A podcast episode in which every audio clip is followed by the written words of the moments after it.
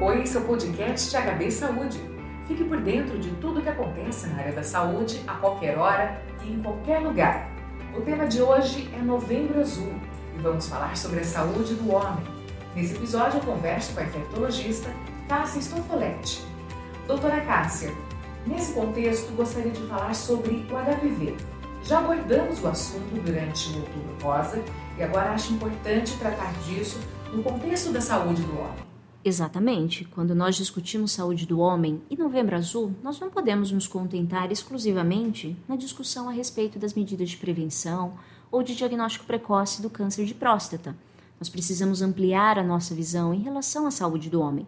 O homem sim tem que cuidar de diversos outros fatores relacionados à sua saúde. Um deles é justamente a infecção pelo papiloma vírus humano, ou conhecido HPV, que não acomete, obviamente, só o homem, mas ele é o foco da nossa atenção no dia de hoje. O HPV, ele é justamente o causador de diversas doenças, principalmente na região genital masculina. Precisamos citar as verrugas genitais, os condilomas e, por que não, infelizmente, o câncer de pênis, que tem acometido muitos homens atualmente e que tem tratamento e que medidas podem ser tomadas sim para prevenção. A partir do momento do diagnóstico, quais são os tratamentos oferecidos atualmente? Existem diversos tratamentos que são oferecidos. O ponto é em que situação esse homem se encontra, em qual estágio da doença, para nós determinarmos qual o melhor tratamento. Citando um exemplo, uma lesão verrucosa pequena pode ser retirada com auxílio do bisturi ou com algumas substâncias chamadas de cauterização, química ou elétrica.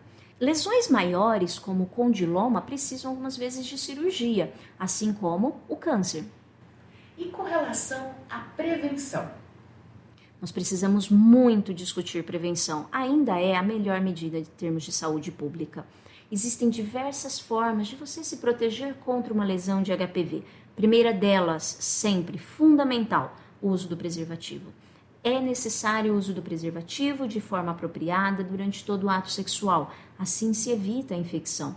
Nós já falamos aqui, é preciso fazer o diagnóstico precoce e, obviamente, tratar essa lesão, ainda que pequena, muito, muito pequena e algumas vezes até invisível, quando nós olhamos rapidamente na região genital. Nesse sentido, precisamos sim fazer uma vigilância da nossa região genital, quanto à presença de verrugas, por exemplo. E terceiro ponto fundamental na prevenção à infecção pelo HPV, precisamos falar de vacina.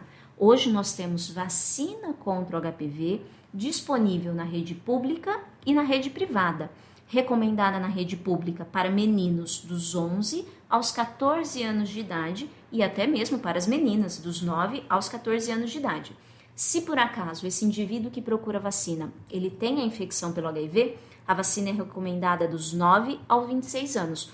Na rede privada, a vacina ela é aberta para quem tiver interesse e mais de uma dose é necessária. Destacando que Novembro Azul é uma campanha para chamar a nossa atenção, mas os cuidados com a saúde devem ser aplicados o ano inteiro, não é, doutora? Muito obrigada pela sua entrevista. Você ouviu o podcast HB Saúde, sempre trazendo informações e novidades sobre a área da saúde nas plataformas de streaming como Spotify, Deezer YouTube e também no site HB Saúde.